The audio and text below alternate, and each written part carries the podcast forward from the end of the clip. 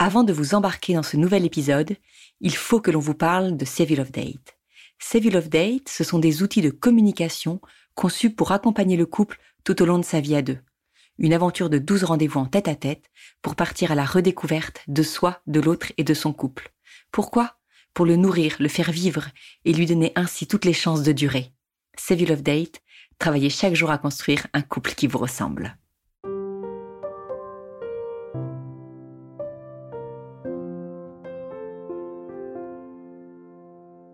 Bienvenue au cœur du couple, le podcast qui se met au service de votre couple. Nous vous proposons ici un espace d'échange pour vous aider à prendre à deux le pouvoir de votre vie de couple.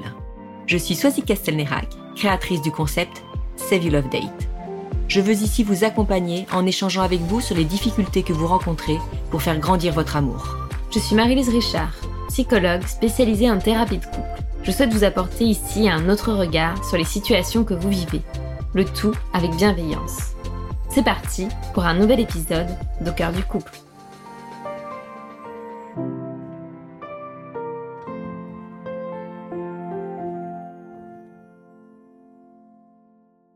Bonjour à tous, bienvenue dans ce nouvel épisode d'Au cœur du couple. Bonjour Marie-Lise.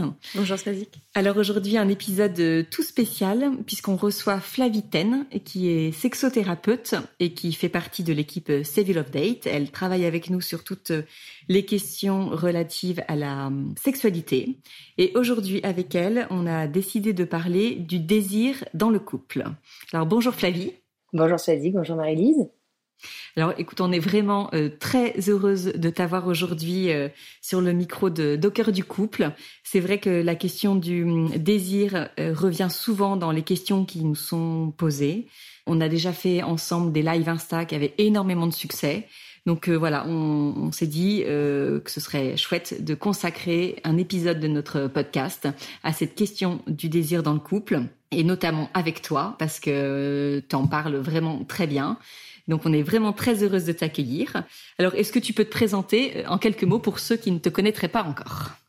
Alors merci déjà euh, pour euh, la confiance que vous me faites et je suis très très heureuse d'aborder cette question très délicate avec vous aujourd'hui. donc je m'appelle Flavitaine, j'ai 34 ans, je suis en couple depuis 13 ans, nous avons quatre enfants. Et suite à une reconversion il y a 4 ans, je suis donc devenue sexothérapeute.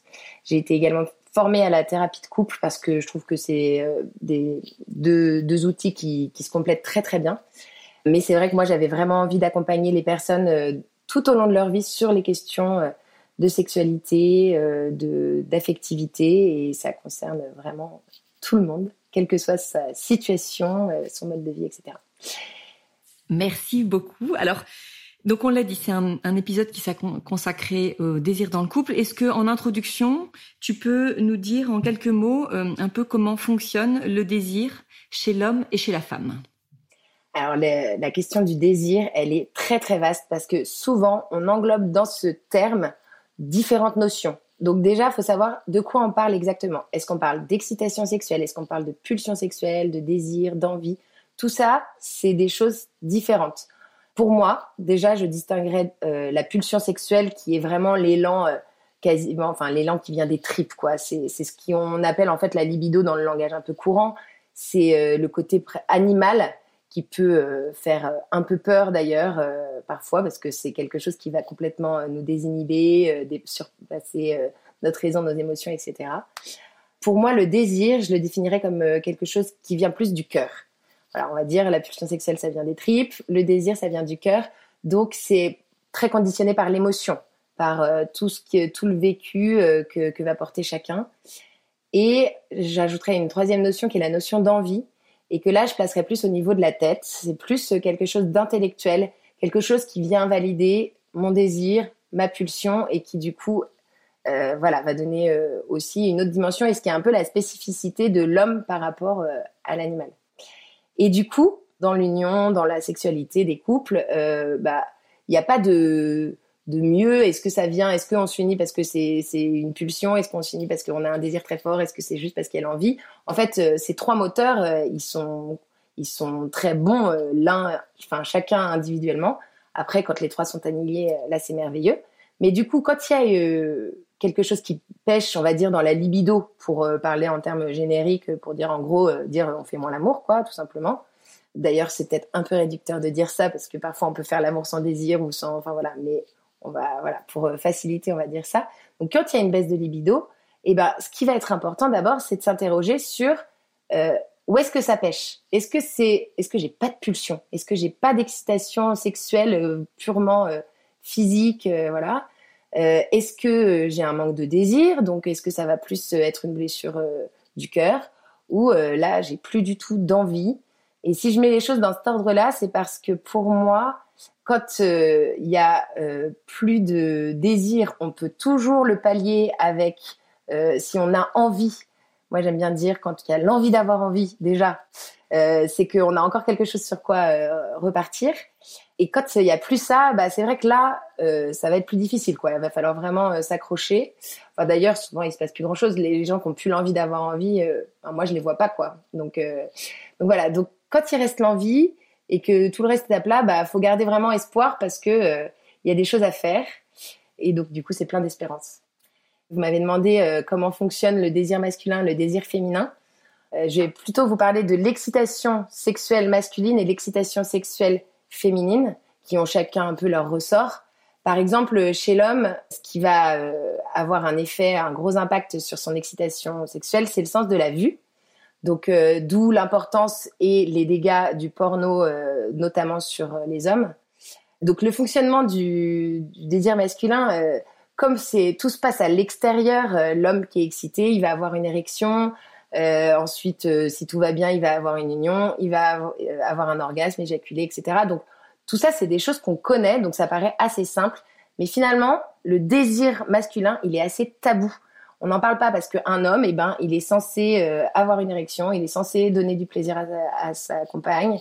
Donc quand il y a des problèmes dans le désir masculin, c'est ultra tabou et ultra difficile d'en parler. Donc finalement, ça devient très complexe. Mais, euh, mais en tout cas, pour revenir un peu sur les étapes de l'excitation sexuelle masculine, il y a une phase qui est très importante, c'est la phase de plateau. En gros, l'homme va être excité, il va commencer à avoir une érection, et juste après, il y aura une phase de plateau qui est le moment où le cerveau peut un peu euh, soit euh, donner euh, l'instruction entre guillemets, ok c'est bon, t'es avec une femme qui est consentante, tu peux y aller, soit c'est pas du tout le moment, donc calme-toi.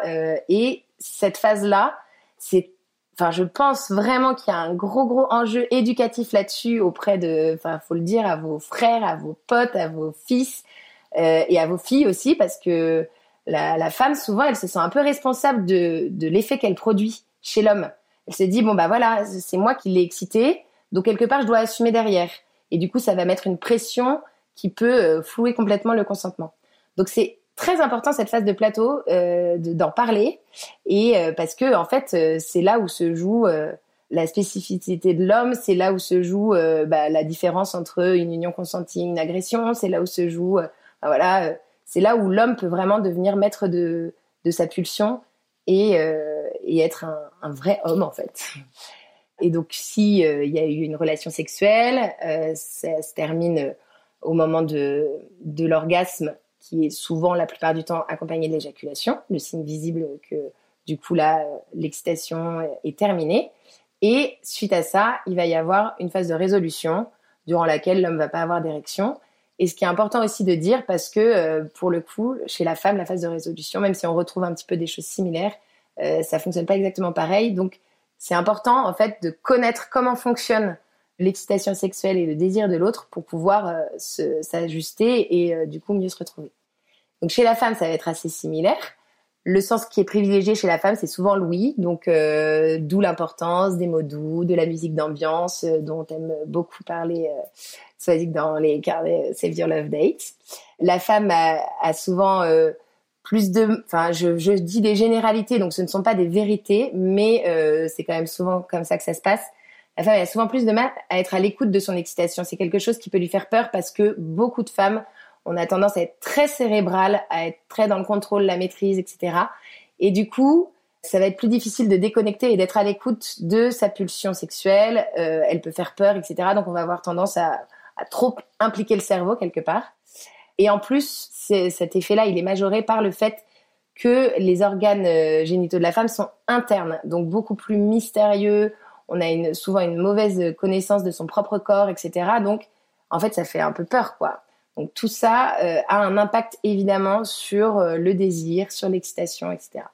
Après, sinon les phases, euh, ça va être assez similaire à l'homme. Alors à part que, en schématisant encore, on peut dire que les femmes elles sont plutôt diesel sur la phase d'excitation, enfin la première phase. Mais après, voilà, il va y avoir possibilité d'avoir une belle union. Et l'orgasme féminin, ça c'est peut-être un peu plus connu, mais il est différent de l'orgasme masculin. Déjà, il n'est pas systématique. Et puis euh, la femme, elle peut, euh, elle, a une phase de résolution beaucoup plus courte suite à l'orgasme et du coup, euh, elle peut avoir plusieurs orgasmes au cours d'une même union. Et donc ça aussi, c'est quelque chose qu'il faut ajuster à deux, quoi, pour pouvoir que le désir de l'homme, et le désir de la femme se rencontrent et que voilà. Mais je parle beaucoup, du coup, je vais vous laisser rebondir parce qu'il y a beaucoup d'informations. Non, mais c'est très intéressant. Du coup, ouais, d'où l'importance en fait de bien se connaître l'un l'autre pour dans cette union euh, être euh, un peu au, avancer en même temps en fait, avoir cette excitation en même temps. Alors cet effet de plateau, tu en as parlé chez l'homme, pas chez la femme, mais euh, s'approcher de l'orgasme et essayer d'avoir l'orgasme en même temps. Et c'est vrai que si on connaît bien l'autre, si on connaît euh, sa façon un peu de, de fonctionner, si on connaît son corps, on arrivera plus facilement à repérer en fait en se disant bah tiens là euh, je sens que le l'orgasme est pas loin donc euh, peut-être tu vois dans je ne sais pas mais tu vois ça peut jouer dans sa tête en se disant si lui s'en approche moi aussi et on va faire en sorte que qu'on se soit en même temps. Ouais, alors ça moi c'est un peu une une idée que j'aime bien casser parce que c'est si on cherche à tout prix, déjà si on cherche l'orgasme à tout prix, on va tout de suite plonger dans une dans un, un besoin de performance qui peut être hyper néfaste pour le désir puisque c'est ça le sujet. Donc euh, se mettre la pression de se dire euh, il faut qu'on ait un orgasme en même temps. Bien sûr, quand ça arrive, c'est merveilleux. Mais en fait, c'est pas ça la, la, la quête qu'on a quand on a une union. La quête, elle se, elle est de, de passer un moment merveilleux ensemble, qui débouchera ou non euh, sur un orgasme. Si c'est un orgasme simultané, bon bah c'est merveilleux.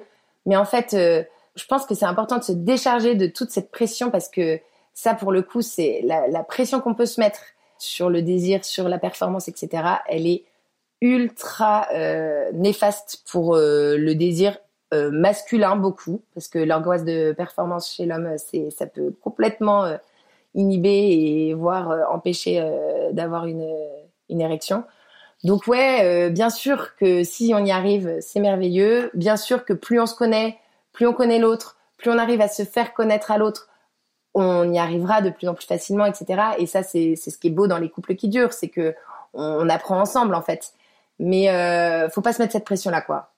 Et après, euh, juste pour rebondir sur la phase de plateau, il y a une phase de plateau chez la femme aussi qui peut être un petit peu un piège dans la relation sexuelle parce que euh, si on a des, des préliminaires très intense avec une stimulation du clitoris qui va avoir un effet immédiat sur l'excitation sexuelle de la femme. La femme, elle peut très vite euh, se satisfaire d'avoir euh, eu un, plaisir assez intense, voire un orgasme, et euh, du coup s'arrêter là quoi. Et ça demande du, un peu d'ingéniosité de la part du, de son compagnon pour la maintenir et la faire dépasser ce, cette phase de plateau pour ensuite pouvoir avoir une union complète, ce qui n'est pas euh, non plus un impératif, mais c'est vrai que quand euh, l'autre est en attente euh, d'une relation sexuelle avec pénétration et que la femme lui dit bon bah maintenant que t'es bien chaud, moi c'est bon, j'ai eu mon compte, allez bonne nuit, c'est difficile pour l'un des deux en tout cas, et du coup on n'est pas vraiment dans la communion qu'on recherche a priori dans, la relation sexuelle dans un couple. Merci beaucoup en tout cas pour tous ces éléments très instructifs. Euh, je voulais euh, te demander aussi là par rapport au suivi euh, que tu peux avoir. Qu'est-ce que tu observes dans l'évolution de la libido justement dans la vie du couple? Est-ce que tu observes des, phases, des étapes ou des moments particuliers? Alors évidemment qu'un couple qui dure des dizaines d'années, ce qu'on souhaite à tous les couples, et ce qui est un peu la mission, je pense, de Save Your Love Date, eh bien évidemment qu'il y aura des phases où la libido euh, sera euh, plus faible. Il y aura. Euh, je pense que c'est important d'en avoir conscience pour pas s'en inquiéter et surtout en fonction de l'importance qu'on apporte à la dimension de la sexualité dans son couple. Ça peut être très inquiétant. Donc il y a des périodes de la vie la grossesse pour certaines femmes, le postpartum pour beaucoup de femmes. Il y a des périodes de maladie, des périodes de stress intense, des épreuves dans le couple qui auront évidemment un impact sur la sexualité. Donc quelle que soit la cause, quel que soit euh, le moment de la vie, euh, quel que soit voilà ce qui va être à l'origine de ça, ce qui va être important à ce moment-là, déjà dans un premier temps, c'est de se dire bah ok, on avait une vie sexuelle hyper intense, là euh, il se passe plus rien, euh, qu'est-ce qui se passe? En fait, ne pas laisser trop le temps s'installer et s'interroger, même en étant tout à fait indulgent avec son couple, de se dire bah par exemple j'ai eu un petit bébé euh, il y a euh, deux semaines. Euh, je vais pas me mettre une pression de dingue pour euh, tout de suite retrouver des unions sexuelles, surtout en fonction de comment ça s'est passé, etc. Donc voilà, il faut pas se mettre de pression, mais la clé déjà, ça va être d'en parler. Et je sais que ça, c'est quelque chose qui n'est pas du tout une évidence pour beaucoup de couples. Le sujet de la sexualité, on a beau en parler partout, dans tous les magazines, dans tous les podcasts, dans tout ce qu'on veut. Ça reste un sujet très difficile à aborder. On a tellement de tabous, tellement bah voilà, ça peut être lié à l'éducation, ça peut être lié à, à plein de choses, mais euh, mais c'est vrai que moi c'est j'encourage évidemment les couples à aborder le sujet. Et puis finalement, euh, quand on n'a pas l'habitude de parler de, sa sexualité, quand il y a un changement dans la sexualité, bah, c'est l'occasion de dire bah tiens, euh, j'ai remarqué que ça fait plusieurs mois euh, qu'on n'a pas fait l'amour. Euh, Qu'est-ce que t'en penses? Est-ce que, enfin, est-ce qu'on doit s'inquiéter? En fait, poser la question, quoi.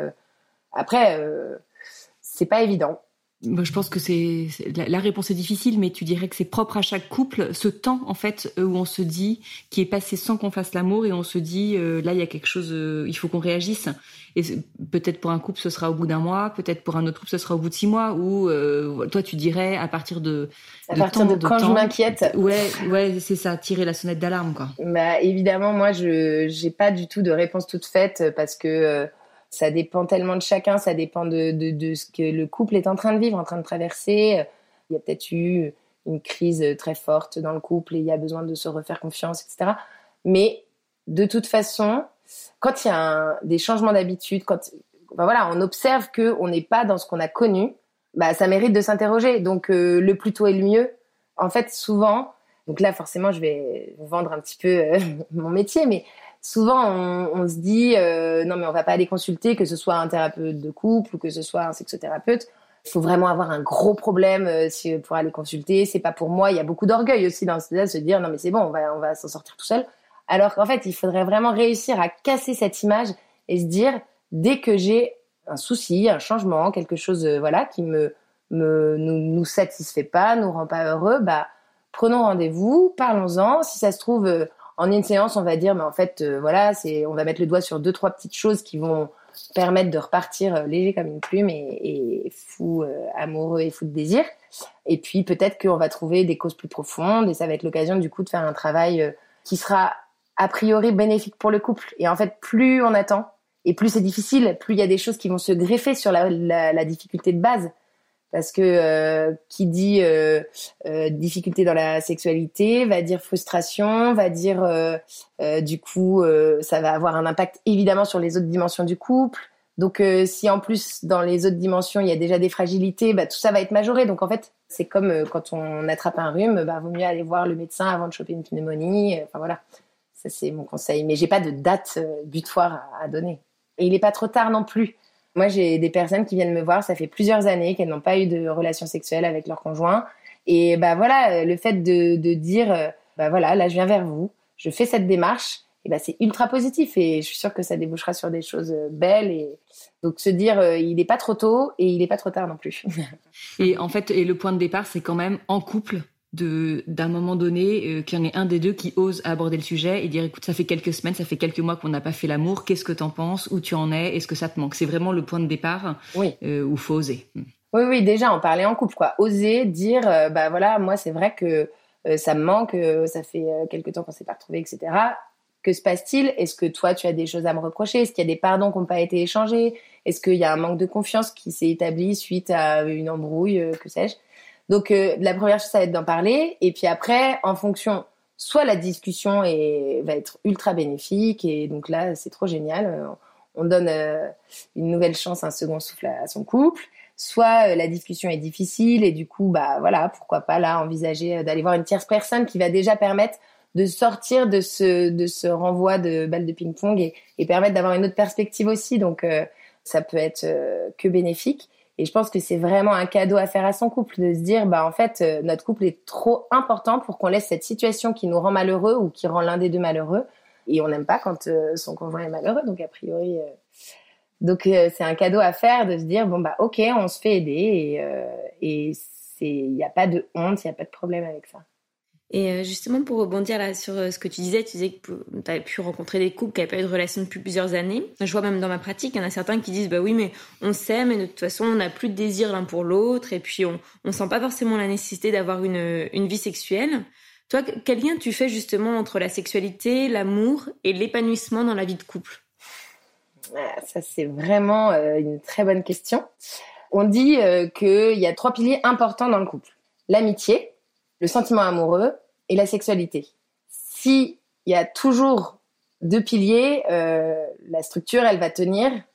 S'il y en a un troisième qui lâche, là, euh, tout se casse la figure, quoi.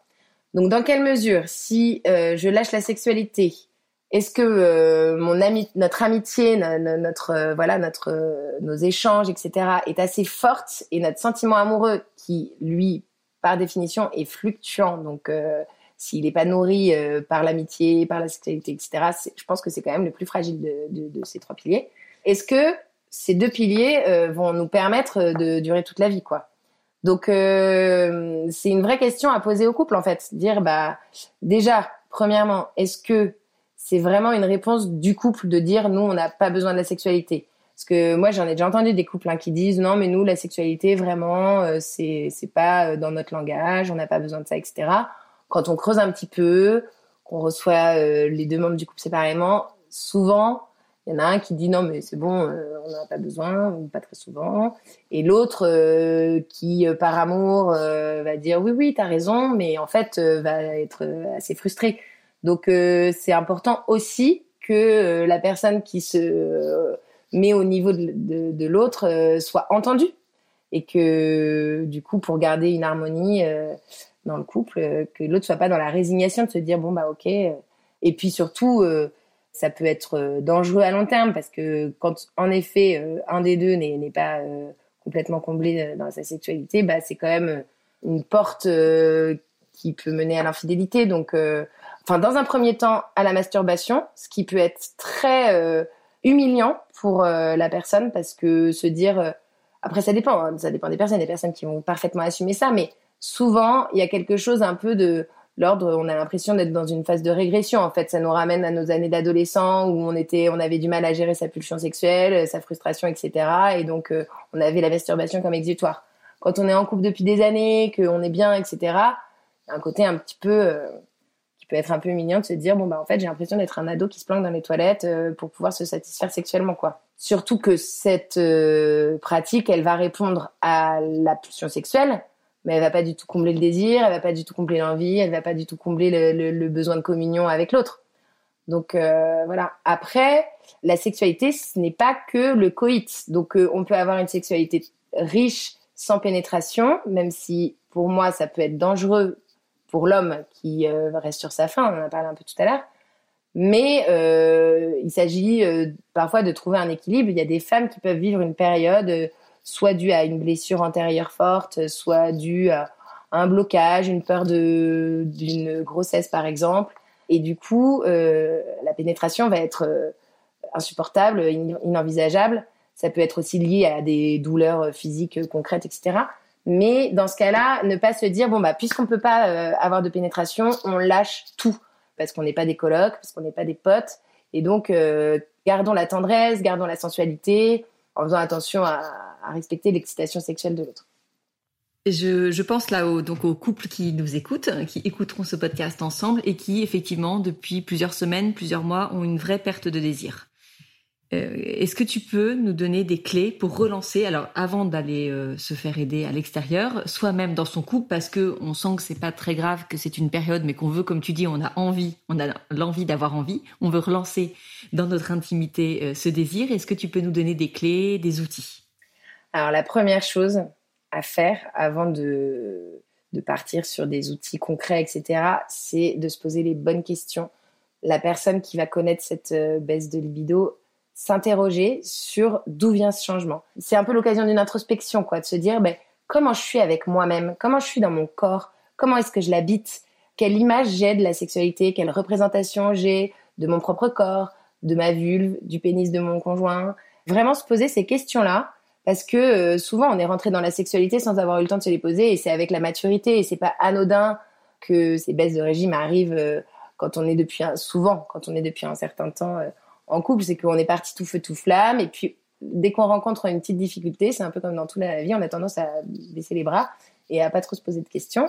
Et en fait, avec la maturité, bah voilà, on peut se permettre de, de se regarder en vérité, de s'interroger sur voilà, qu'est-ce qui fait que je connais cette baisse. Et puis après, il y a un danger aussi, c'est euh, de se comparer. Donc ça, c'est euh, se dire, bah, je comprends pas, euh, nos voisins, nos copains, nos amis, nos frères et tout, ils ont l'air d'avoir une sexualité tellement épanouie, etc. Déjà, on n'en sait rien, donc ça, faut arrêter tout de suite. Et en plus, en fait, on s'en fiche un peu de ce qui se passe dans, la maison du voisin d'à côté, parce que ce qui m'intéresse, c'est ce qui se passe dans mon couple, quoi. Donc, au lieu de, partir sur des, des scénarios, etc. Bah voilà, vraiment prendre le temps avec soi-même, individuellement, en tant que personne, en tant qu'homme, en tant que femme, qui je suis, comment je vis ma féminité, ma masculinité, comment, si je suis mère, comment est-ce que je vis ma maternité, comment je vis le fait que mon conjoint me voit comme une mère, etc. Donc ça, c'est des questions qu'il faut prendre le temps de se poser avant de partir dans des... Il euh, faut absolument que je, que je résolve ce problème. Ou voilà. Et puis, euh, je parlais tout à l'heure du fait que beaucoup de femmes étaient très cérébrales. On parle souvent de la charge mentale, etc. Et en fait, ça, ça vient polluer en permanence euh, notre disponibilité aussi, l'écoute de notre propre désir, l'écoute de désir de l'autre, etc. Donc voilà, essayer de, par exemple, moi, pour donner un conseil concret, il y a quelque chose que je trouve merveilleux, c'est ce qu'on appelle le slow sex. Le slow sex, c'est prendre le temps de faire l'amour, en bon français. Et du coup, c'est vraiment une façon d'habiter l'instant présent. Je suis pas dans la recherche de satisfaire une pulsion de manière immédiate. Je suis pas dans la recherche de la performance. Je suis pas dans la recherche de l'orgasme à tout prix.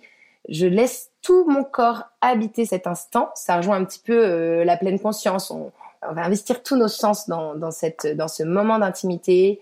Euh, l'importance des caresses, des baisers, des mots doux, se regarder dans les yeux, regarder le corps de l'autre, se laisser regarder. Euh, ça, c'est des choses quand on n'a pas une bonne image de soi, une bonne image corporelle, qui sont, qui peuvent être hyper difficiles. D'où l'importance du travail perso en amont, de, rapport à son propre corps, etc. Pour ensuite être capable de l'offrir à l'autre et euh, d'accueillir l'autre et pour euh, vraiment créer un moment de communion. Donc vraiment, ça c'est le slow sex quand on est dans, une période un peu de creux. On peut même se dire, en fait, on se met aucune pression. On n'a pas besoin d'avoir à tout prix un rapport sexuel. On n'a pas besoin d'avoir à tout prix un, orgasme.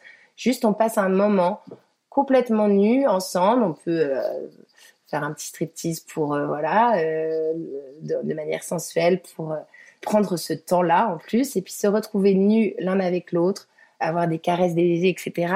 En se disant, il n'y aura pas forcément d'union sexuelle et en fait, ça, ça peut aussi vachement libérer euh, de toutes euh, ces peurs, de toute cette pression qu'on peut se mettre. Et puis, euh, par rapport à ce que je disais sur le côté cérébral, sur le côté charge mentale, etc., on va être tellement présent à nos sens, tellement présent à l'autre que là, on oublie la liste de courses, les, les, devoirs à faire pour le ou je sais pas quoi, l'entretien à préparer, on est, on habite le moment, quoi.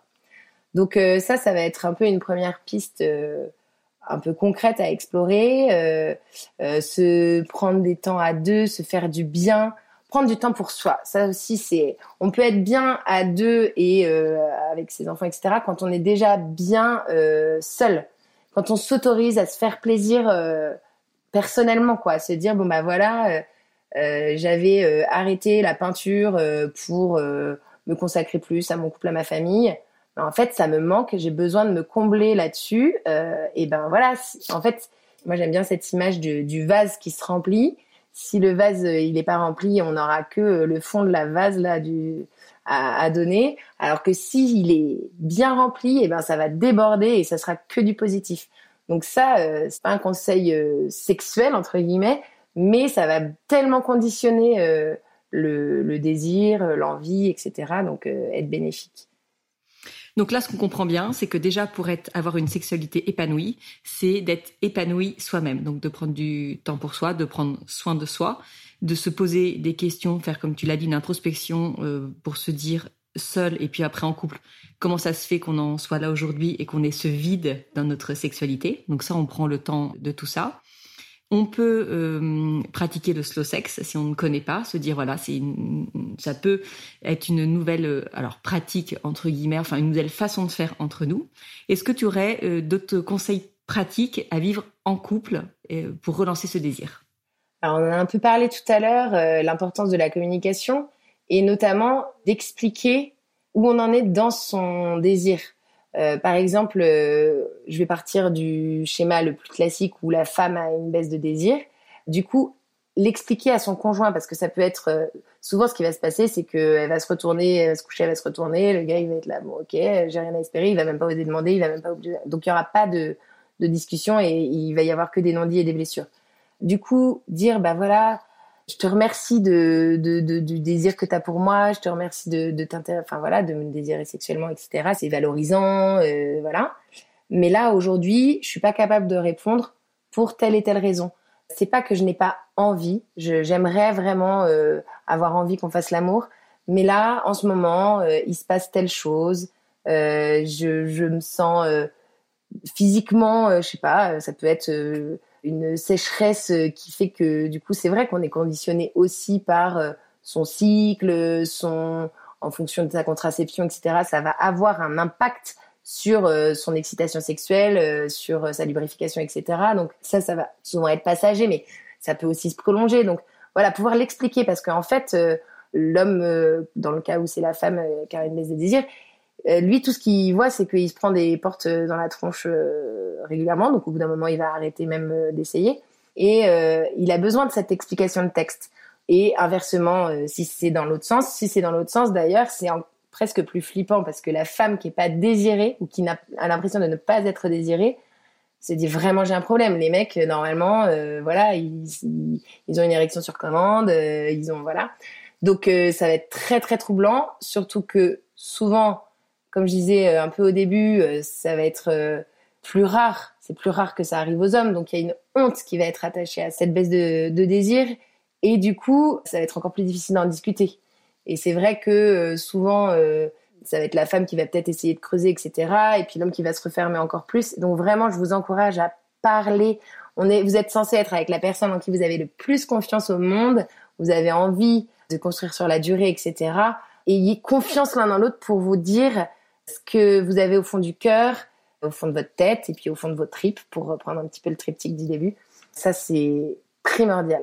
Et puis bah après, voilà, euh, conseil euh, que j'ai déjà aussi un petit peu évoqué tout à l'heure, c'est euh, pas hésiter à, prendre rendez-vous. Prendre rendez-vous, c'est hyper simple. Enfin, d'abord, non, ce qui est compliqué déjà, c'est de faire la démarche, de prendre la décision. Ça, c'est le plus difficile, je pense.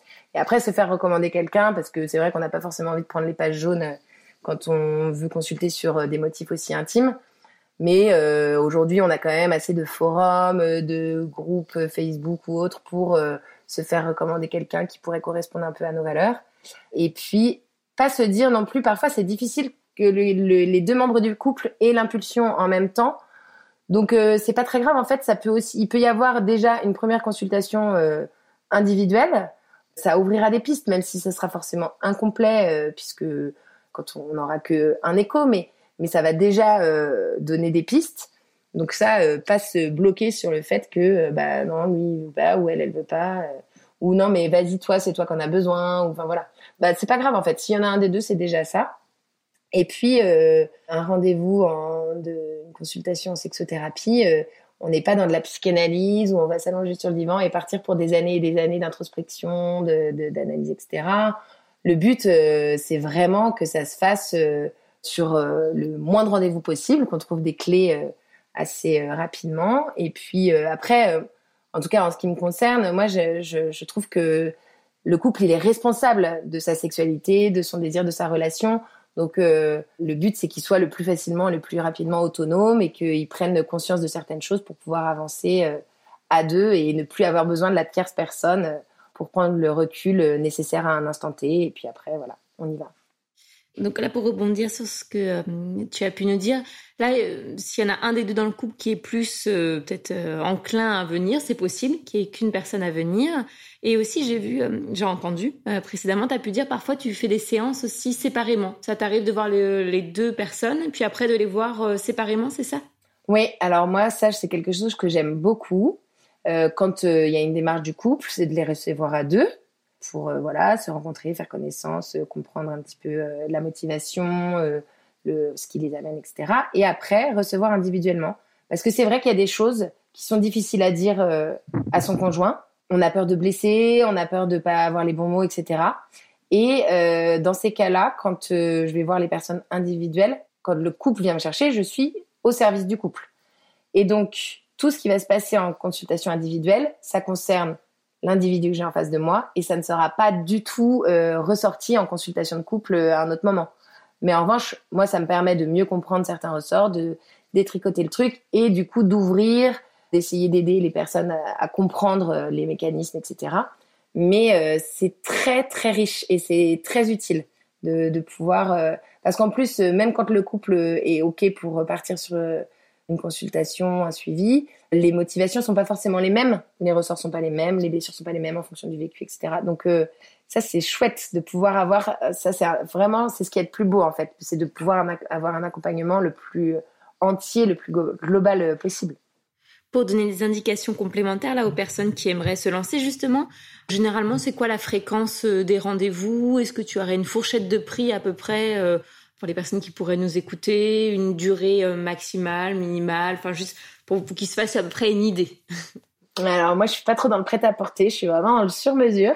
Alors en ce qui me concerne, dans ma pratique, euh, je propose, euh, quelle que soit la personne qui vient, que ce soit une consultation individuelle ou une consultation de couple, je propose une consultation que j'ai appelée découverte parce que il faut vraiment, quand on aborde des sujets aussi intimes, qu'il y ait une confiance euh, absolue euh, dans le thérapeute que qu'on vient voir. Et donc euh, cette consultation, je l'ai mise à 40 euros parce que je veux que les gens se disent bon bah au pire je perds 40 euros si ça le fait pas, si je, je suis pas convaincue, s'il n'y a pas d'alliance qui se fait et tout. Donc je j'ai essayé de faire quelque chose qui soit un peu abordable et qui ne soit pas trop parce que souvent, ce qui va pouvoir rebuter, c'est de se dire attends, je vais mettre 90 euros dans une consultation pour que si ça se trouve, ça m'apporte rien, voilà. Donc moi, j'ai proposer cette petite offre. Et après, une consultation individuelle euh, pour une heure de consultation, ça va être, euh, en ce qui me concerne, 70 euros. Et euh, pour une consultation de couple, je vais être sur du 80 euros. Et je trouve que dans le côté, ce que je disais tout à l'heure, je me responsabilise dans ma prise en charge. Bah, on évalue ensemble quel va être le besoin, mais j'aime bien que ce soit les autres qui me disent bah là je pense que ce serait bien qu'on se voit toutes les deux semaines ou tous les mois ou bah là, merci, on a ouvert des, des, portes et maintenant j'ai envie de, de voilà d'avancer seul ou en, on avance en couple euh, tous les deux. Donc il euh, n'y a pas vraiment de, de cadre euh, préconçu, quoi. C'est un peu en fonction du besoin et de la demande des personnes. Merci Flavie. Moi, je trouve que ce qui ressort beaucoup de notre échange, c'est qu'une fois encore, on voit que c'est la communication au sein du couple qui va permettre d'avoir une sexualité épanoui, que ce soit, je pense, pour un couple qui déjà trouve qu'il a une belle sexualité ou un couple plus en difficulté. On sent que c'est vraiment ce, cette facilité avec laquelle ils vont aborder le sujet qui va leur permettre d'avancer, d'être sur la même longueur d'onde. Et puis, s'ils ont une difficulté, eh ben de de l'affronter euh, ensemble. Alors c'est vrai que ceux qui nous écoutent, ils peuvent se dire oh là là, nous on n'en parle jamais, c'est assez tabou. Euh. Donc effectivement, l'idée est super, euh, on va en parler, mais comment est-ce que je fais? Comment est-ce que j'aborde le sujet? Est-ce que là, ce soir d'un coup, je lui demande qu'est-ce que tu penses de notre sexualité? Ça peut vraiment être en fait un, frein, ça peut paraître très compliqué. Donc je voudrais juste te dire qu'il y a le, le rendez-vous numéro 6 des carnets Civil of Date qui parle de la sexualité. Donc en fait, grâce aux questions qui sont dans ces carnets. Ça va vous amener en fait à, aborder le sujet. En plus, tout en douceur, parce qu'il y a une première partie où vous allez parler de votre corps, une autre partie sur la tendresse, et puis enfin sur la sexualité comme vous la vivez euh, dans votre couple. Et tout ça, ça va vous permettre vraiment de, de mettre des mots, d'être guidé pour mettre des mots. Et comme vous avez les mêmes questions, lui et vous, ou elle et vous, vous avez les mêmes questions, vous serez vraiment, vous allez aborder le sujet sous, sous le même angle. Donc ça, je pense que c'est vraiment pour le coup un rendez-vous qui peut aider à amorcer le sujet et puis à se rendre compte que peut-être il faut aller un peu plus loin et se faire aider par un professionnel. Mais voilà, ce qu'il faut retenir, c'est que surtout, euh, avec ou sans professionnel, avec ou sans les carnets Save Love Date, parlez-en, même si tout va bien, prenez du temps autour d'un verre pour parler de votre, de votre sexualité et voilà ce qui vous permettra certainement de d'avancer, d'en faire quelque chose d'encore plus beau, plus intense, euh, ou au contraire de la remettre euh, un peu, enfin, au, au, premier plan. Euh, de votre vie de, de couple. Mais si tout va bien, surtout prenez le temps d'en parler aussi pour euh, voilà être dans la gratitude de se dire mais euh, voilà c'est merveilleux ce qu'on vit ensemble, euh, qu'est-ce qu'on a de la chance et merci à toi, voilà c'est un moment de gratitude. Ben voilà, c'est une, c'est une parfaite phrase de conclusion. Merci beaucoup, Flavie. On mettra évidemment tes coordonnées, ton compte Insta sur le, la publication de, de l'épisode ça vraiment écouter cet épisode en couple, seul euh, si vous voulez d'abord, et puis en couple parce que c'est évident que ça va déclencher des conversations. Nous-mêmes, en préparant ce rendez-vous chez nous personnellement, euh, avec euh, nos conjoints, avec nos époux, ça a déclenché des conversations. Donc n'hésitez pas, je trouve que ça peut être un super outil justement pour enclencher la conversation sur le sujet. Merci à tous pour votre écoute. Merci Marie-Lise, merci Flavie. Et puis, ben, on se retrouve très bientôt pour un nouvel épisode d'Au cœur du couple. Merci beaucoup.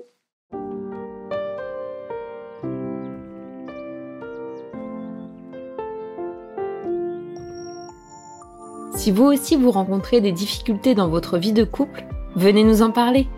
Laissez-nous un message sur au cœur du couple podcast at gmail.com ou via Instagram sur la page au cœur du couple. Nous sommes là pour vous. Merci pour votre écoute et n'hésitez pas à vous abonner, à partager et à nous mettre des étoiles. Et n'oubliez pas, vous êtes les premiers acteurs de votre couple.